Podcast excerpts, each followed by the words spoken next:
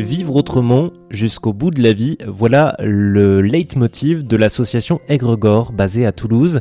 Une association qui compte bien lancer dans les prochains mois le tout premier habitat partagé, groupé et autogéré pour les seniors de plus de 65 ans. J'ai pu m'entretenir avec Roland Bugat, le président de l'association, aussi médecin oncologue, et Marie Clérivet, la trésorière. Elle a dirigé quant à elle pendant plus de 20 ans un service d'aide et de soins à domicile.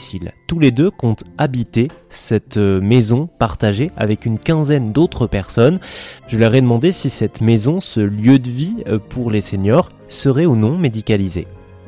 La vieillesse n'étant pas une maladie, on n'a pas vraiment besoin d'hôpital dans, ce lieu. Maintenant, bien évidemment, euh, on pourra soigner. D'abord, on ne sera pas très loin d'un centre hospitalier de manière à avoir des soins d'urgence s'il est besoin qu'on en ait. Pour le reste, bien sûr, on a pensé à mutualiser des moyens, une auxiliaire de vie euh, sociale qui pourra donc euh, venir pour un ou deux propriétaires qui seraient en difficulté, soit provisoire, soit, soit définitive. Bien évidemment, on pourra aussi euh, travailler avec des, kinés, avec des, infirmières libérales, mais souvent quand on reste au domicile, qu'on est âgé et qu'on est captif de, de ces soignants, en fait, ils décident de passer aux heures qui correspondent à leur, à leur planning, à leur emploi du temps. Ce n'est pas un, service personnalisé. Là, nous serons euh, plus, plus nombreux et nous pourrons, je pense, avoir un service plus adéquat. C'est-à-dire que, d'une certaine manière, la coordination des soins, qui est un sujet de réflexion important en médecine, nous revendiquons de manière déterminée et raisonnable de la coordonner nous-mêmes. Oui, puis j'imagine aussi qu'il y a l'entraide. Hein. Quand on est un collectif, une famille, comme vous dites, euh, finalement, ça hum, participe aussi à, consolider cette autonomie qu'auront les habitants et les habitantes.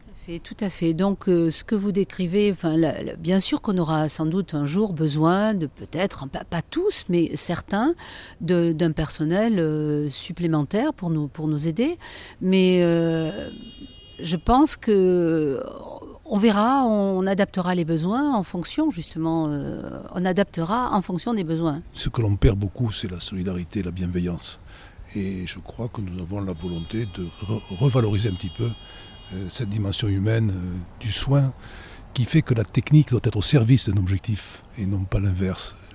Pour finir, je dirais que à travers ma pratique professionnelle, pour autant que l'on soit dans le déni de mort au plan collectif et sociétal, on ne soigne jamais d'autant plus intensément les patients qu'ils sont proches de leur fin. Et nous ne voulons pas mourir cernés par des blouses blanches.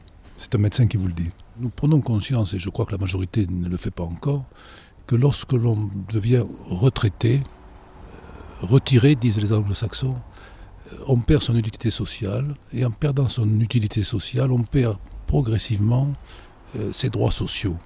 Et de sujet de droit, on finit par être objet de droit dans une structure qui éventuellement vous confine et vous relègue quelque part au fond du couloir.